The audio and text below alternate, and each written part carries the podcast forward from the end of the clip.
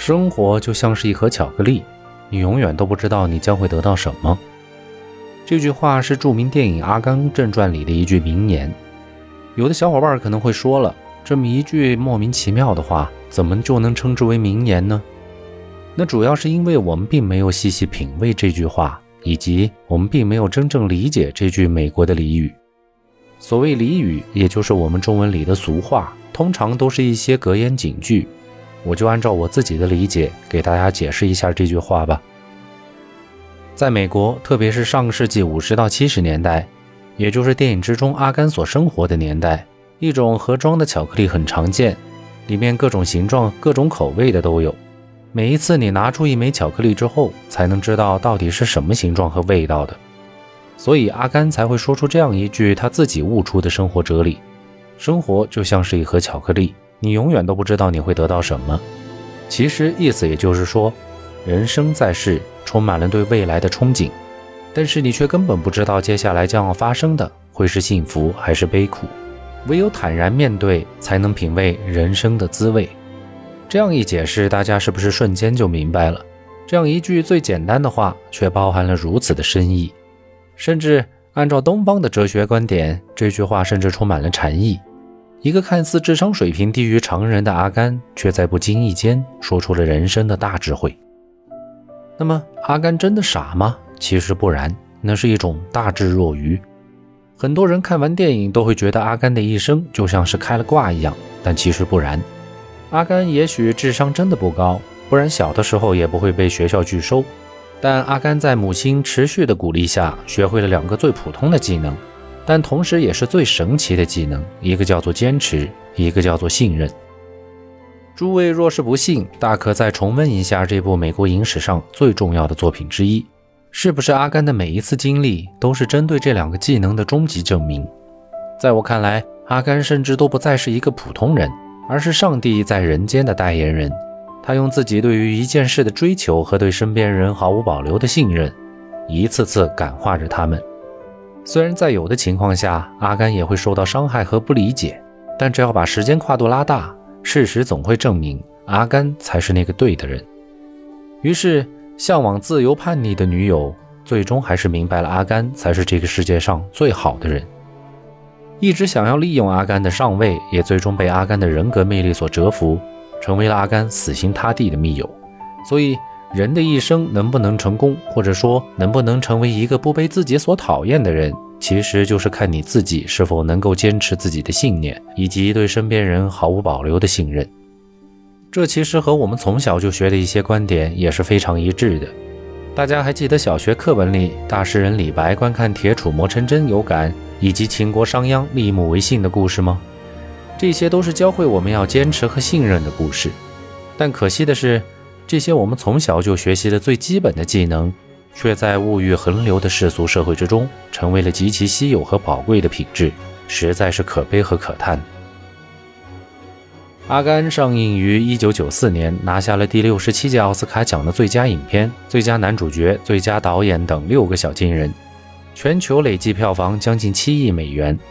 不仅故事很励志，电影本身取得的成就也非常励志。但说起电影获得的巨大成功，很大程度上还得归功于编剧艾瑞克·罗斯，因为原著小说早在1986年就已经面世，却反响平平，直到电影上映之后才风靡全球。我也买来看过，但不好意思，原著和电影比起来简直不值一提，建议大家就没有必要去观看了。这也是为数不多的改编剧本超越原著的典范之一。在《阿甘》之后，艾瑞克·罗斯就成为了好莱坞最著名的编剧之一。他似乎也特别喜欢和历史、政治相关的题材，所以又让我们看到了电影《慕尼黑惨案》和电视剧《纸牌屋》这样的精品佳作。电影导演罗伯特·泽米吉斯也是一位好莱坞的大咖，大家熟悉的《回到未来》《极地特快》《荒岛余生》等佳作也是他的作品。另外，我们在之前讲过的《超时空接触》也同样出自他之手，但我在讲述那部电影的时候居然忘记说了，实在抱歉。电影的原声音乐也和《超时空接触》的音乐作者是同一个人，阿兰·席维斯特。简介就不多说了，感兴趣的朋友可以翻看《超时空接触》那一期。有意思的是，本来阿兰在业界号称重击大佬，因为他之前很多音乐都是帮动作片或者警匪片写的，但在阿甘和超时空接触里却表现得柔和至极，似乎在告诉人们：铁汉有柔情，大佬也会爱。下面我们就一同来欣赏电影之中的几首配乐吧。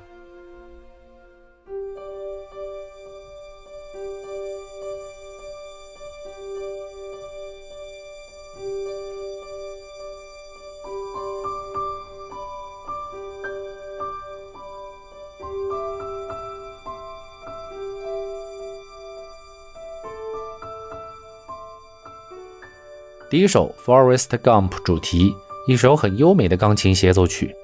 这段音乐从一开始就伴随着一根白色的羽毛随风飘落，直至飘到阿甘的身边，继而带出了我们一开始就提到的那一句关于巧克力和人生的经典台词。音乐被写得非常甜美，是一种对美好生活的由衷赞美。但我们在看过电影之后，其实都明白，此刻的阿甘已经经历过了诸多的不平凡。有各种各样的悲和喜，但他却能够从容面对。这段音乐也正好是印证着他的内心世界。经历过风雨飘摇，甚至生死之后，此刻只觉得生活如此的美好。也许也只有经历过足够多痛苦和折磨的人，才会有这些由衷的感悟吧。古人云：“天降大任于斯人也，必先苦其心志，劳其筋骨，饿其体肤，空乏其身。”这也正是阿甘所经历的一切，虽然最终没有天降大任，但对于他而言，这些经历又何尝不是能够让他保持对生活态度积极的因素呢？反观阿甘身边的所有人，自以为都比阿甘聪明，却总是没有能够得到阿甘所拥有的一切。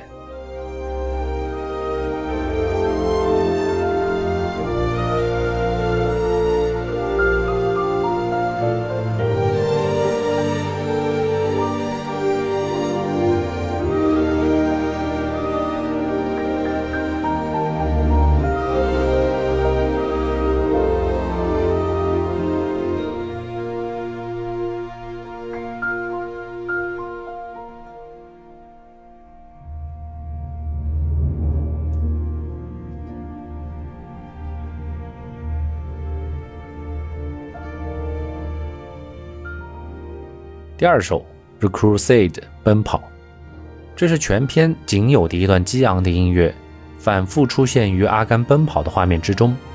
我们通关电影之后会发现，奔跑就是阿甘思考的方式。但凡有他通过智商解决不了的问题之时，奔跑就可以代替他来思考，而且往往还能获得奇效，不仅能够让他成为体育明星，甚至还因为奔跑挽救了自己和战友的生命。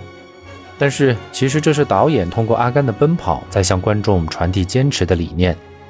正是因为有了这种坚持，阿甘才能获得随后的各种荣誉和成就。阿甘之所以收获到这么大的成功，正是因为只是通过了一个普通人，或者说甚至连普通人都还不如的这样一个人所经历的这一切伟大和非凡的成就，来告诉我们，坚持和信任是多么伟大而可贵的品质。而且。电影最成功的地方就在于，它不是通过说教，而是通过潜移默化的方式，让观众发自内心的进行了自我教育，并最终接受。当然，也只有感同身受之后，才会起到最好的教育效果。也正是因此，我们才会看到很多国家都竟然把这部电影带进了学校，要求成为像是必读书籍一样的必看电影，也就在情理之中了。《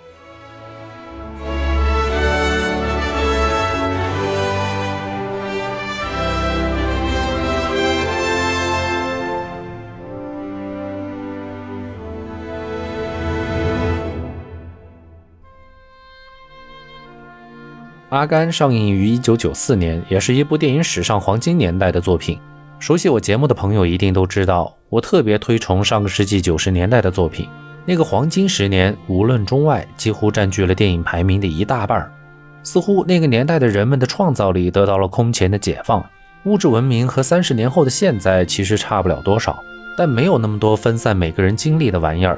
手机还只是个通讯工具，互联网也才刚刚起步。主要解决了电子邮件和即时聊天的问题。电影特效呢，也没有那么多花里胡哨的东西，没有 3D，也没有 IMAX，所有的注意力都必须放在做好的故事和好的演技上。不过，这个现象却让我想起了公元前五百年前后的那几十年，欧洲出现了苏格拉底、柏拉图、亚里士多德，印度出现了释迦牟尼，中国则出现了孔子和老子。一时间，哲学思想在全世界遍地开花。历史上把这个时代称之为轴心时代。那么，我相信上个世纪九十年代也许是电影史上的轴心时代。不知不觉，三十年过去了，不知道这种百花齐放的盛世会不会再来一次呢？